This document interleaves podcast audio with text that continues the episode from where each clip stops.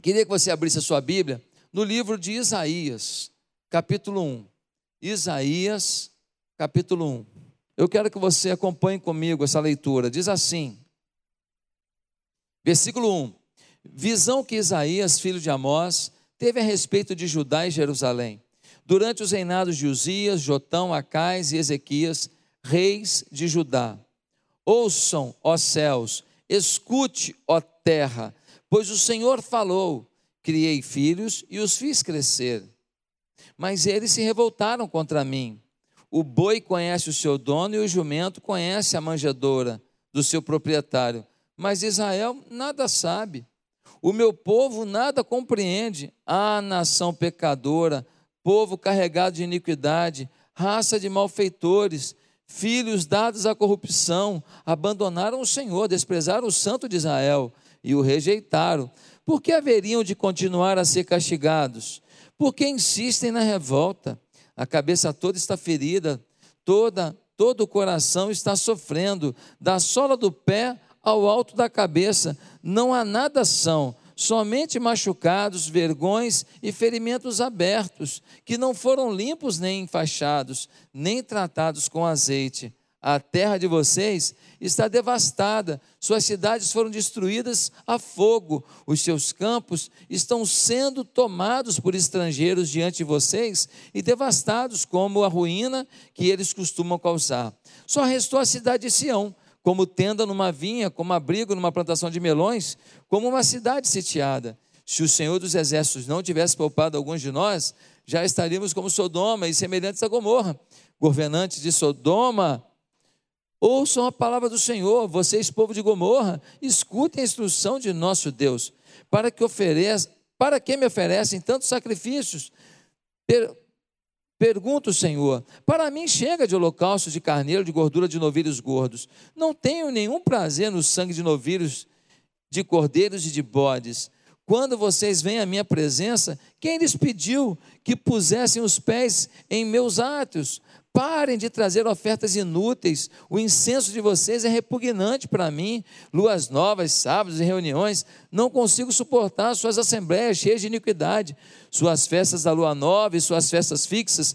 Eu as odeio. Tornaram-se um fardo para mim. Não as suporto mais. Quando vocês estenderem as mãos em oração, esconderei de vocês os meus olhos. Mesmo que multipliquem as suas orações, não as escutarei. As suas mãos estão cheias de sangue. Lavem-se, limpem-se, removam suas mais obras para longe da minha vista. Parem de fazer o mal, aprendam a fazer o bem, busquem a justiça, acabem com a opressão, lutem pelo direito do órfão, defendam a causa da viúva. Senhor, revela para a gente a tua verdade para esse dia. Em nome de Jesus, amém. Queridos, o profeta Isaías, ele tem no seu nome um sentido. Isaías significa salvação de Deus ou livramento de Deus. E esse nome tem tudo a ver com o livro. Por quê? Porque o livro de Isaías conta a história de cinco livramentos são profecias para cinco livramentos que o Senhor daria ao seu povo. Agora, o Isaías foi chamado durante o reinado do rei Uzias.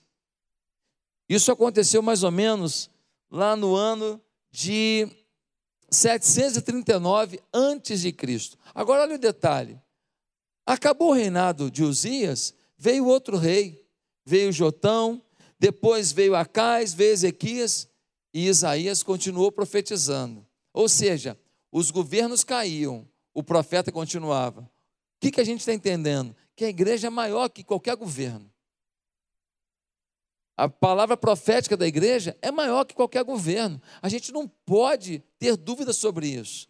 A gente pode orar por um governo, apoiar, mas nós, a igreja, tem um papel muito maior que qualquer governo. Agora, dá uma olhada no que vai acontecer. Diz a tradição que o Isaías, ele foi morto por um rei que assumiu o poder chamado Manassés. Teria cerrado o corpo dele ao meio. É brabo, né? É complicado. Agora, que tipo de homem que era o Isaías? Primeira coisa que a gente vê sobre Isaías é que ele era um homem que tinha muito amor a Deus. era muito próximo de Deus. No capítulo 6, nós vemos Isaías tendo uma experiência com Deus. E ele confessa, quando ele vê uma visão de anjos, ele confessa: Olha, meus lábios são impuros. A gente não sabe se ele falava palavrão, se ele falava mentira. A gente não sabe se ele murmurava demais. A gente não sabe ao certo qual é o nível do pecado que domina a boca de Isaías. Mas o anjo vai no altar, pega uma brasa viva, vem na boca e toca na boca de Isaías. A partir daquele momento, dessa experiência sobrenatural, ele nunca mais foi o mesmo. A partir daquele momento, ele diz assim: Eis-me aqui, envia-me a mim. Ele está dizendo: Olha, conta comigo o que o Senhor quiser. Aí Deus falou: É mesmo? Vou te colocar em situações difíceis, hein?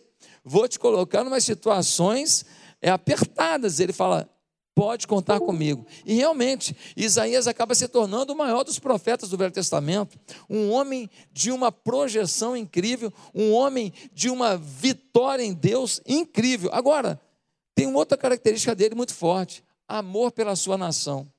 27 vezes no livro de Isaías, ele fala assim: o meu povo. O povo estava vivendo coisas erradas, o povo em alguns momentos estava se dedicando à idolatria, o povo em, algum, em alguns momentos estava vivendo a imoralidade, mas ele não fala, vocês fazem isso, ele fala, o meu povo está errando. O meu povo, ele é patriota, ele ama a sua nação, e é por isso que ele, durante todo o tempo da sua profecia, ele quer que o seu povo mude de vida, que o seu povo deixe de viver no pecado para viver uma vida pura, uma vida em Deus, uma vida de comunhão. Agora, uma outra característica muito forte dele é que ele é corajoso. Porque quando você lê o profeta Isaías, você vê que ele não libera ninguém. Ele chega junto dos reis e fala na cara o que tem que falar. Ele chega junto dos líderes religiosos e fala na cara o que tem que falar. Ele não tem esse papo de politicamente correto. O negócio de politicamente correto não tem a ver com o profeta. Profeta tem que falar, fala. É o certo, fala. Isaías é alguém assim. Ele amava sua nação e é corajoso para denunciar os erros, porque um dos erros que acontecia muito frequentemente é o seguinte: porque a nação estava em pecado, cometia erros, ela começava a ser ameaçada por outras nações. E aí, o que, que os reis queriam fazer? Acordos com nações ímpias, ia piorar tudo. Você faz aliança com alguém mais ímpio que você, você já está ruim, você vai ficar ruim ao meio, ruim multiplicado, ruim ao cubo. Não dá. E ele denuncia isso corajosamente. E a gente vai olhando para isso e a gente vê mais uma característica de Isaías tremenda. Sabe qual é? Ele odiava o pecado. Isaías odiava o pecado, tanto que ele chama Deus por um nome que não é normal ninguém chamar. Ele chama Deus de o Santo de Israel. Quando ele olha para Deus, a referência dele em Deus não é a provisão de Deus, não é o milagre de Deus, não é a abundância de Deus, não, é a santidade de Deus. Ele fala o santo de Israel, ou seja, tem muita gente que olha para Deus, ah, o Deus dos impossíveis, o Deus dos milagres, o Deus das conquistas, legal. Mas quando Isaías olha para Deus, ele vê um Deus santo ele fala: Deus Santo requer a santidade de um servo. É essa identidade que está no coração de Isaías. Gente, agora, qual a mensagem inicial de Isaías? Ele vai falar em vários momentos, são cinco profecias de livramento. Ele vai falar em várias ocasiões, mas o início da voz profética dele, qual é? É ele dizendo para o povo: Deus está decepcionado com vocês. Deus está muito decepcionado. O capítulo 1 de Isaías é uma declaração da decepção de Deus. Se não vejamos, versículo 2, Deus vai dizer assim: Eu criei filhos e os fiz crescer, mas eles se revoltaram contra mim. Olha o que Deus está dizendo: Eu criei vocês e fiz vocês crescerem.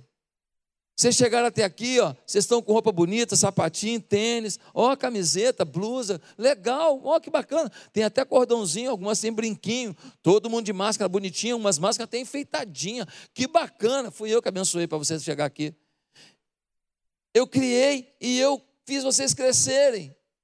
Alguns de vocês conseguiram comprar coisas, conseguiram fazer cursos, conseguiram se formar em faculdades. Quantas coisas vocês conseguiram? Deus está dizendo: Ei, eu trato vocês que nem filho e vocês me dão as costas. Depois, no versículo 3, ele vai dizer assim: Olha, até o jumento reconhece o seu dono e o meu povo não. Aí pegou pedaço. Aí Deus estava meio, ó, politicamente correto de Deus aqui foi embora, hein? O jumento sabe quem é o seu dono, mas o meu povo não sabe quem é o seu Deus. Você achou que tá, já está pesado? Olha o versículo 4. No versículo 4, ele começa a dar adjetivo para o povo. Aí ele fala que o povo é nação pecaminosa, povo de carregar de iniquidade, raça de maligno, filho de corrupto, abandonam o Senhor, blasfemam com o Senhor. Ele vai falando um monte de adjetivos e atitudes do povo. Aí a gente fala, é, o povo estava bravo mesmo, hein, pastor? Ó! Oh! Deixa eu te perguntar uma coisa. Qual adjetivo que Deus daria para a gente hoje? Qual adjetivo que Ele daria para você? Será que o adjetivo seria um servo fiel? Seria uma serva dedicada? Será que Deus falaria que a gente é apaixonado por Ele? Será que Deus diria que nós somos pessoas voltadas para a palavra? Será que Deus diria que nós somos apaixonados por aqueles que Ele ama? Será que Deus diria que nós somos generosos? Será que Deus diria que nós somos quebrantados? Quais são os adjetivos que Ele daria para a gente?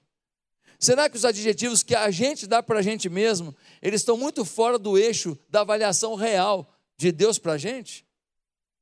Pois é. E o Isaías nisso tudo? O Isaías queria evitar o pior.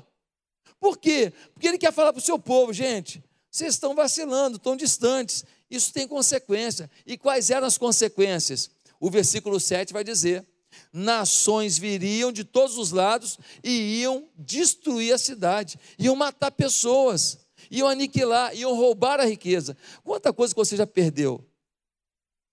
Quanta coisa que já morreu na tua vida? Talvez o teu casamento, talvez a tua autoestima, talvez uma amizade, Talvez até o relacionamento com o teu pai. Talvez a tua paz interior. Talvez a tua tranquilidade, porque hoje a culpa te acompanha. O inimigo vem e ele faz com que destruição aconteça na vida da gente. E o Isaías estava querendo privar o povo disso. Então ele fala: gente, se arrependa, muda de vida, muda a postura, senão vai dar errado. Agora, tem um problema pior ainda, pastor, pior que isso. Vai vir inimigo, vai destruir tudo. Pior, é pior. Sabe por quê? Porque no versículo 7 diz que havia o estrangeiro destruir. No versículo 15 diz assim: vai vir, vai destruir, e nem adianta orar que eu não vou ouvir. Tem coisa pior do que Deus falar para você: ei, nem ora que eu não vou te ouvir. Não é que Deus abandonou o povo, é que Deus falou. O profeta Isaías mandou o WhatsApp, vocês não viram. Mandou Instagram, vocês não viram. Mandou Facebook, vocês não viram. Botou no YouTube, vocês não viram. Marcou reunião, vocês não foram. Fez uma reunião lá no Zoom, vocês não entraram. O Isaías avisou o que eu disse e vocês não ouviram. Agora, na hora que a chapa esquenta, vocês querem que eu livre vocês das consequências? Não vai dar. Eu vou ouvir vocês, mas as consequências, por elas, vocês terão que passar. Quem está entendendo? A gente vai cultivando um erro, um erro, um erro, semeando, semeando, semeando. Aí quando começa a colher, Deus, ó, eu plantei, plantei, plantei. Agora o Senhor tira os frutos ruins, tá? Deus fala: não, querido, você semeou, vai colher. Eu posso consertar depois a colheita com você, mas a colheita você vai ter, vai ter sofrimento.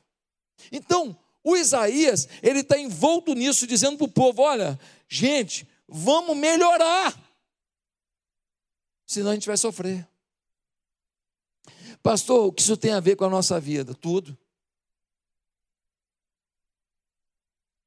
O povo vivia um momento de crise, ameaças externas, ameaças internas. O grande problema não era ameaça externa, era interno, era o coração deles, a atitude deles. O externo era consequência do interno. E nós também temos ameaças externas, pandemias, economia falida, desemprego, gente que a gente ama morrendo, gente que a gente ama doente. Um monte de ameaça, mas nós temos uma ameaça interna pior ainda, que é a nossa insistência em viver no novo tempo com os erros do velho tempo. Se a gente não aprender as lições que esse tempo nos ensinou, a burrice é nossa. Por exemplo, dá para fazer menos reunião em presencial, fazer mais reunião online, com o mesmo resultado? Sim ou não? Claro que dá. E você consegue jantar com a mulher depois. Faz a reunião pelo Zoom e janta com a esposa.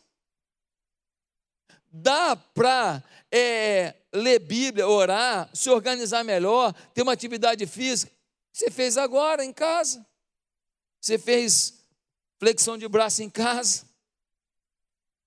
Você fez exercício em casa. Você fez, por que não pode fazer? Dá tempo sim, dá tempo. Ou seja, nós podemos melhorar a nossa qualidade de vida, nós podemos melhorar a nossa percepção do que vale a pena. Agora, se a gente não aprender as lições que esse tempo está nos dando, nós estamos perdidos. Por quê? Porque tudo mudou. A vida mudou. O mundo que está à nossa frente é completamente diferente. O sistema de economia, o sistema de venda, o sistema de compra, o sistema para mandar currículo, o sistema para contratar, isso tudo está mudado, já mudou. E se você não tiver antenado para esse novo tempo, ministério, ontem nós tínhamos 101 mil acessos na nossa conferência. Tem noção do que é isso? É muita coisa, gente. É muita coisa. Agora, acessos. Tinha lugar que tinha 10 pessoas assistindo. Tinha lugar que tinha 7. Tinha lugar que tinha 3. Quantas mil pessoas assistiram a conferência ontem? Não dá para saber. Teve igreja que reuniu 20 pessoas e assistiu. E estão me mandando um recadinho aqui, agradecendo, pastor, vocês abençoaram muita gente. Gente, é incrível as oportunidades e o potencial desse novo tempo. Agora, você não pode querer viver no futuro com os erros do passado, senão você vai rasgar o seu presente e detonar o seu futuro. Você precisa aprender as lições. Agora, o que, eu estou querendo dizer? O mesmo que Isaías, vão melhorar. Você tem que ser melhor. Você passou por isso tudo, ficou em casa, muito, um monte de incerteza correndo o risco de ficar doente. Alguns chegaram a pegar. E você não aprendeu nada? Não. Nós vamos aprender que nós não somos burros, nós somos inteligentes. Você que está em casa é inteligente, você que está aqui é inteligente. Todos nós somos. Deus não fez nenhum burro aqui. Deus colocou a mão dele sobre todos nós. Agora, como você pode ser melhor? Essa é a grande pergunta. Isaías vai explicar. Primeiro, você pode ser melhor se reconhecer a paternidade de Deus. Cadê o meu tecladista? Você pode ser melhor se reconhecer a paternidade de Deus sobre a sua vida. Olha o versículo 2: Criei filhos e fiz crescer, mas eles se revoltaram contra mim. Dá uma olhada. Deus criou essa gente como o quê? Filhos. Sabe qual é o grande problema? É que pessoas sem Deus têm objetivos, mas pessoas de Deus têm herança. Como assim, pastor? O foco da nossa vida não é um objetivo que a gente traz. Porque se eu não atingir o meu objetivo, ainda assim eu tenho herança garantida. Eu tenho um Deus. Eu sou filho de Deus. Se o meu objetivo não for atingido, não foi esse. Eu tenho herança de alguma maneira Deus vai me suprir e vai abrir uma outra oportunidade. Não é que eu não vou lutar por objetivos, mas não é o foco da minha vida o objetivo para ser feliz, porque eu já tenho herança. Um filho vive sob herança de Deus. Agora, o grande problema é que nós temos uma relação com Deus que não é de paternidade. A gente fica distante de Deus. A gente se comporta como, gente, como se a gente fosse mais um na coleção da terra. Você não se vê como uma filha amada, não se vê como um filho amado, não se vê como a aposta de Deus. Não é legal quando um filho faz uma coisa bacana, a gente não se sente honrado? Deus está doido para ver coisas bacanas na sua vida. Por quê? Porque você é a honra dele na terra. Agora a gente se comporta de uma maneira tão distante de Deus, murmura de tudo, e a gente não percebe o equívoco nisso. Lembra de Noé? Noé, ele um dia bebeu, ficou bêbado. Aí ele ficou pelado na tenda dançando lá. O filho dele, cão, viu, achou engraçado, zoou o pai, zombou do pai. Os irmãos de cão vieram e cobriram a nudez do pai. Muitas vezes você não cobra a nudez do seu líder, não cobra a nudez da sua família, né? Está errado. Trata no pessoal, bota o olho no olho. Mas tem que cobrir a nudez daqueles que você ama, não envergonhá-los. E aí, no dia seguinte, o Noé estava ação. Quando o Noé estava ação, os dois filhos disseram: Olha, o teu filho cão ficou rindo de você e chamou a gente para te ver pelado dançando, bêbado. O que, que Noé fez? Amaldiçoou cão. pastor Luiz Hermínio, numa das suas na palestra dele aqui na conferência, ele defendeu a tese que é por causa disso que o Noé não está na genealogia de Jesus. Quando você lê a genealogia, o primeiro homem que recomeçou a história foi Noé, né? Foi tudo destruído com água, mas não aparece na genealogia. Ele defende que ele não entrou. Por quê? Porque o princípio de Deus é de paternidade e Noé amaldiçoou um filho. No reino de Deus não tem cabimento amaldiçoar um filho. A gente sempre acredita que o filho vai mudar. A gente sempre acredita que um filho, mesmo o filho que escolheu um caminho errado, ele vai se arrepender, ele vai voltar. Não é esse o princípio do filho pródigo? O filho pródigo pegou o dinheiro do pai, foi com as prostitutas, foi para a bebedeira, foi para tudo errado. O pai todo dia ficava onde? Na janela, debruçado, esperando o filho chegar. Quando o filho chegou e falou: Pai, eu não tinha maturidade mesmo, não. O senhor falou, não acreditei, mas é verdade. Pai, eu não tive sabedoria mesmo, não. O senhor tinha razão. Pai, fiz tanta coisa errada, foi orgia, foi festa, foi mulherada, foi bebedeira, foi droga. Pai, é, eu, eu, eu, eu, não sei nem o que falar. Pai, fala, não precisa falar nada. Você fez besteira demais, eu tinha te avisado, mas uma coisa nunca mudou. O que, pai? Que você é meu filho. Filho nunca deixa de ser filho, sim ou não, irmã? Não deixa, deixa, irmão. Não deixa. Filho é filho. Você precisa entender que as burradas que você fez na vida, algumas você fez. Ou alguma foi braba. Mas deixa eu te falar, Deus continua dizendo assim: você é filho. E ainda fala assim: você é um filho lindo. Você nem é tão assim, eu acho, mas Deus acha. Você é uma filha linda. Por quê? Porque você é exclusivo na coleção de filhos de Deus. E você precisa se ver dentro da paternidade. Você não pode fazer que nem uma menina que eu conheci, que a mãe dela era empregada doméstica. E aí trabalhava numa casa e a patroa era muito generosa. E aí a patroa dava uma escola muito boa para a filha da empregada. Pagava. E essa menina, ela fez bons colégios e estava na faculdade. Olha que legal. Filha de uma empregada, trabalhava numa casa de família, de uma, de uma família mais abastada, e tinha a mesma oportunidade de formação que os filhos da patroa. Mas sabe o que aconteceu? Aquela menina vivia prejudicando a mãe, vivia humilhando a mãe, porque não bastava ela ter a chance de fazer a história dela, ela queria ter a vida que os filhos da patroa tinham. Não bastava ela ter escola para ela escrever a história dela, ela vivia dizendo para a mãe que não tinha isso, que não tinha aquilo, e amaldiçoando uma mãe, que não era qualquer uma, porque olha só, aquela mãe que conseguiu que a sua patroa dissesse: vale a pena eu pagar os estudos da filha dela para tê-la comigo, ela não é qualquer empregada, não, ela é empregada. Ela é competente, ela é de segurança, ela é confiável, ela é íntegra. Ela é bem humorada, que gente mal humorada dentro de casa não dá, né? Uma vez tinha uma lá em casa mal humorada, foi brabo. Não dá. Ela era bem humorada, mas a filha não, sempre mal humorada. Ei, às vezes a gente, a gente é muito resmungão. Ah, mas tem um outro filho de Deus que tem isso, tal, tal, tal. Gente, vive a tua vida. Se Deus te der mais, amém. Não sou contra você comer, não sou contra você beber, não sou contra você ter uma, uma roupa bonitinha, você passear. Não, nada. Mas calma aí, gente. Se Deus permitiu que um outro viva uma outra realidade, vive a tua. Vive a tua. Não deixe de ver a paternidade de Deus, porque você não tem o que você quer.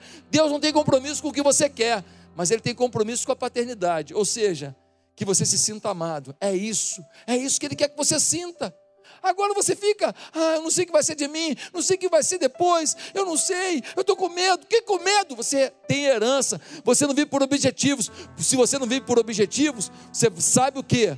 Se o meu objetivo que eu defini, que eu achei que era o meu objetivo de vida, não se concluir, ainda assim eu sou filho. Vou falar com o pai, pai, me dá uma grana aí para começar de novo outro negócio. Me dá aí uma oportunidade para eu recomeçar uma, a minha história. Deus me abençoa numa outra, num outro projeto. Eu pensei que era uma coisa, não era. Me perdoe, me ajuda, porque eu sou filho. Quem está entendendo isso? Amém? Se você quer ser melhor, primeiro, você precisa reconhecer a paternidade de Deus na sua vida. Segundo, se você quer viver, ser melhor, você precisa viver uma vida espiritual mais sincera. Parece bobinho esse papo, né? Uma vida espiritual mais sincera, mas não é não. A maioria de nós vive uma vida espiritual no automático. Uma vida espiritual de altos e baixos. Uma vida espiritual de recarga no domingo e descarga a semana inteira. Uma vida espiritual que não tem aquele brilho no olhar de falar, hoje eu vou ler a Bíblia. Opa! Hoje eu vou orar, aleluia!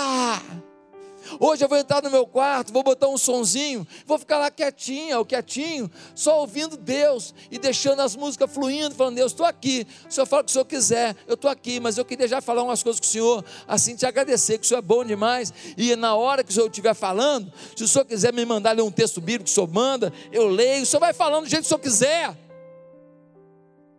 Dá uma olhada no versículo 11, olha o que Deus vai falar para que me oferecem tantos sacrifícios? Pergunta o Senhor. Para mim chega de holocausto, de carneiro, de gordura de novilho gordo. Não tem nenhum prazer no sangue dos novilhos.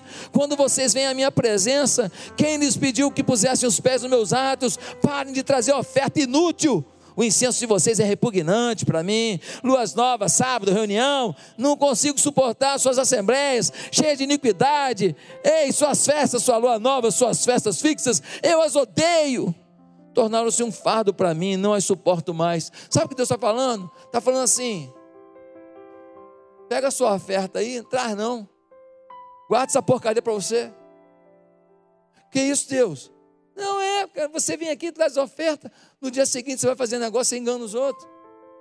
Todo mundo fica pensando que eu estou por trás disso. Porque você é meu filho faz essa droga. Para de oferta. Oferta. Ah, eu, eu dei oferta. Aí ah, eu ajudei no, no, na creche. Isso não é mais do que honra que você tem que me dar. Agora você vai agora querer achar que vai comprar. Eu estou pouco ligando se você está dando ou não está dando. Você está dando porque você precisa dar. Você está achando o quê? Você vem na igreja, bota um colete, faz um trabalho no domingo, pronto, resolveu o seu problema todos. Durante a semana você me ignora, você vive do seu jeito, você não me pergunta nada, decide tudo sozinho, você tem uma boca suja, fala palavrão, mente, você fala mal dos outros, e aí você fala para mim que Deus é bom, Deus é bom, que bom que eu sou. Sou bom para quem me reconhece. Dá uma olhada no que diz Samuel, no capítulo 15, 22. Obedecer é melhor do que sacrificar. Deus não está preocupado se você oferece um trabalho ou um dinheiro. Deus está preocupado se você é obediente. O teu trabalho, a tua oferta, deve ser consequência da tua obediência. A tua obediência é que é mais importante, gente. Olha o que diz.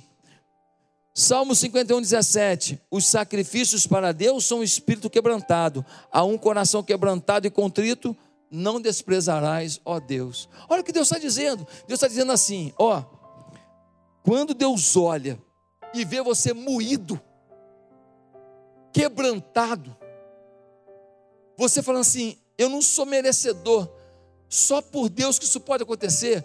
Quando Deus olha que você reconhece isso, Ele olha e fala: tá moído mesmo, hein? Tá quebrantado, hein? Aí ele fala para o anjo: vai lá. Aí o anjo vem passa no estoque, pega um adesivo e cola um adesivo vermelho grandão no pacote da tua bênção. Sabe o que está escrito no, no adesivo? Entrega urgente. entrega urgente. Por quê? Porque é um coração contrito, quebrantado, o Senhor não resistirá. Agora, a um coração altivo, orgulhoso, vaidoso, que faz as coisas do jeito que acha que deve ser, não quer nem saber se vai agradar a Deus, se vai envergonhar a Deus, não está nem aí, não quer obedecer. Não, gente, Deus quer uma vida piedosa, gente, piedosa. Deus quer saber se a gente se importa com as pessoas. Eu ontem saí daqui umas 9 horas da noite, final da conferência e tal, saí daqui, aí eu passei com o meu carro pela pista do meio da Avenida das Américas. E quando eu passei ali perto do Rio Mar, eu passei em velocidade já, eu passei e eu reparei assim do lado um garoto sentado num caixote. Eu fiquei pensando, por que um garoto está sentado num caixote? Nove horas da noite de sábado. Fiquei pensando que os meus filhos têm comida, tem uma escola. Falei, o que está pensando um garoto que senta num caixote nove horas da noite, sozinho, perto de um sinal? Quanto nós estamos preocupados com isso? O quanto isso mexe com a gente. Ah, mas eu não vou mudar o mundo, não vai, mas pode mudar a vida de um garoto do caixote. Já vai sobrar um caixote. Porque o garoto foi salvo. Infelizmente, a gente não percebe que a nossa religiosidade às vezes é hipócrita. A gente declara a bondade de Deus, o amor de Deus, a grandeza de Deus, mas a gente vive uma vida rasteira, limitada, empobrecida, miserável, mendiga, egoísta. Queridos, não estou falando isso para desanimar, estou dizendo isso porque a gente hoje aqui pode ter uma mudança. Assim como Isaías, num dia teve uma experiência, mudou a vida dele, hoje aqui, nesse retorno, nós estamos dizendo: olha, nós podemos ser melhores. É uma questão de escolha.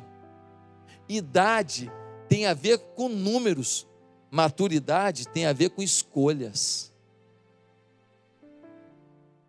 Você pode escolher ser melhor, e tem que ser hoje, não é amanhã, nem depois de amanhã, nem quando o emprego chegar, nem quando o dinheiro chegar, não, é hoje. E aí, a gente vai para o último ponto. Se você quer ser melhor, nós precisamos decidir fazer o bem diariamente. Queridos, lembra aquele negócio de escoteiro? A tarefa boa do dia? Atravessei uma velhinha no, no, no, no sinal, entreguei uma comida para o mendigo, uma tarefa boa, aquele negócio de escoteiro que a gente ouvia falar, gente.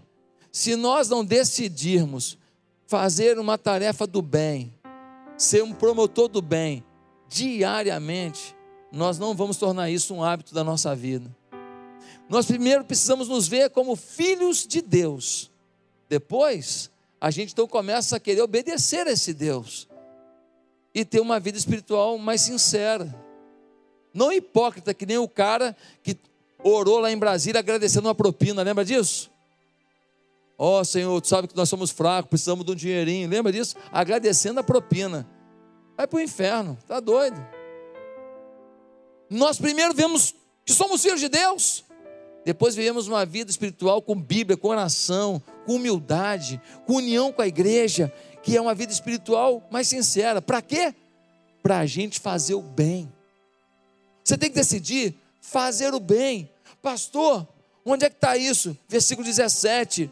Isaías diz assim: parem de fazer o mal, aprendam a fazer o bem, busquem a justiça, acabem com a opressão, lutem pelos direitos do órfão, defendam a causa da viúva. Ele está falando: ó, para de fazer o mal. E deixa eu te falar uma coisa: fazer o mal não é só fazer o mal, fazer o mal é inibir o bem, é deixar de fazer o bem. Quando você deixa de fazer o bem, um mal se instala, porque você é que não deixaria aquele mal se instalar. Pecamos pela ação, mas pela omissão. Nós precisamos ser fonte de generosidade. E aí eu quero agradecer muito essa igreja. Vocês são generosos. Meu Deus, a obra da creche não parou. Você sabia que recentemente uma pessoa doou 100 mil reais? Uma pessoa, não é rico não, não é milionário não, não é não, não é não. Ah, deve ter muito dinheiro. Não, normal. Foi lá da reserva que tinha, tirou lá e falou: é para criança, está aqui. Vocês são muito generosos. Cada hora acontece um ato de generosidade. Os carros vinham aqui trazendo comida direto para a gente dar para as pessoas. Vinham com os carros cheios de, de comida, de arroz, feijão, macarrão, óleo, açúcar, sal. E a gente pôde abençoar tantas pessoas. Generosidade. Eu parabenizo essa igreja. Gente, eu não dei esse exemplo em nenhum dos cultos. Mas vocês lembram da família venezuelana? Não sei se vocês estão aqui hoje. Que fugiram do país deles por causa do comunismo, por causa da ditadura, do sofrimento, faltando comida. Vieram tentar a vida aqui, estavam lá em Roraima, passando dificuldade. Essa igreja abraçou. Hoje essa família está aqui na igreja, feliz da vida. Todo mundo aceitou Jesus. Os filhos já se batizaram. Os pais agora vão se batizar. Um dia desse ganhou um presente artístico da mãe da família. Ela é artista plástica. Ela fez um negócio para mim de café, assim, para botar na cozinha. Tão bonito. Você pode até encomendar um serviço dela para colocar na sua cozinha, um quadrinho, alguma coisa. E assim você vai estar ajudando também na vida dela. E eles estão aí vivendo a vida sorrindo, com dignidade. Não estavam sobrando dinheiro, mas com dignidade. Por quê? Porque essa igreja é generosa. Você sabia que tem gente de origem iraniana e afegã lá na Áustria que está sendo ajudado por uma missionária, porque você ajuda com a missionária, você está mandando um dinheirinho para sustentar a missionária que está cuidando deles, gente ruída por dentro, arrebentada por dentro, que fugiu da, de uma cadeia muçulmana de opressão e que está vivendo uma nova vida na Europa com dificuldade. Você está lá da missionária, você é generoso, você que é ofertante, que é dizimista. Agora, ouve essa história para terminar. Uma moça, verdadeira essa história, recente uma moça, ela ouviu uma palestra, faça o bem, influencie alguém. E aí ela estava num pedágio de São Paulo. E ela falou: Eu vou pagar o pedágio da pessoa de trás. Ela paga os dois pedágios aí. Pagou, desceu do carro, foi atrás e falou: Ei, me diga uma coisa. O senhor ia pagar o pedágio? Não vai mais não, já paguei. Está pago o pedágio. Fique tranquilo. O homem não entendeu nada. Ela saiu com o carro, ele foi atrás, emparelhou o carro com dela e falou: Por favor, você me dá seu telefone, eu poderia falar com você? Ela deu o telefone. Ele não ligou em seguida, não. Uns dias depois ele ligou. Olha o que ele contou. Ele falou assim: quando você me deu aquele pedágio, eu fiquei tão impactado. Falei, que loucura essa moça pagar o pedágio para mim. Aí eu cheguei no novo pedágio de São Paulo. Quando eu cheguei no novo pedágio, falei: quer saber? Fizeram por mim, vou fazer por alguém. E eu paguei o pedágio para o pessoal de trás. Era uma Kombi. E aí eu fui lá atrás, cheguei na Kombi lá atrás, era um senhor e uma senhora. E eu falei para eles: Ei, o pedágio de vocês está pago. Quando eu falei isso, o senhor e a senhora começaram a chorar, e chorar muito. Eu falei para eles: Não, encosta o carro ali para a gente conversar. Eles encostaram. Eu falei: Por que vocês estão chorando tanto? Eles falaram: a gente está vindo do Nordeste para tentar a vida em São Paulo. Deixamos nossos filhos lá, não sei se era quatro ou cinco filhos. Nós deixamos lá para tentar a vida aqui, depois buscar nossos filhos, porque estava muito difícil. E o nosso dinheiro acabou. A gente veio, a gente não sabia que tinha esse pedágio todo, fomos pagando e tudo, nosso dinheiro acabou. A gente não tinha dinheiro agora para pagar o pedágio, a gente não sabia o que a gente ia fazer. Quando o senhor falou que estava pago, nossa, que alívio. E aí eu perguntei para aquele senhor, mas o que, que você faz? Ele falou, eu sou pedreiro. Sério, mas você é bom? Sou bom pedreiro. Então me segue. Para encurtar a história. Aquele homem que pagou o pedágio do casal, arrumou uma casa para eles. arrumou um emprego de pedreiro para ele. E ele chegou em São Paulo com emprego e casa para morar. Meu Deus do céu. Nós nunca sabemos até onde vai uma semente do bem, não é verdade? Deixa eu te perguntar, quantas sementes do bem você está espalhando por aí? Que tal dar um pirulito? Ah, para uma criança? Não, para criança não, para uma velhinha. Porque pirulito para criança toda hora vem. Mas é a velhinha que vai se surpreender com o pirulito. Que tal dar uma fruta? Qual fruta você mais gosta? Ah, eu gosto mais de banana. Ah, eu gosto mais de, de, de pinha e você dá uma fruta que aquela criança mais gosta. Falar, eu trouxe para você. Que tal surpreender uma pessoa na rua dizendo: Ei, você vai passar por ali agora, eu já paguei a sua entrada, pode entrar. Que tal comprar o ingresso de um cinema, um filme bem legal, e você surpreender uma família da igreja e falar assim: Ó, está aqui o ingresso, está aqui também o dinheiro da pipoca. Não deixa de comer pipoca. Que tal fazer um almoço na sua casa e chamar uma família, talvez menos abastada, talvez uma família que nunca comeu esse negócio gostoso que você come, e aí você chama essa família, parece que em casa a tal hora, eles nem vão saber para quê.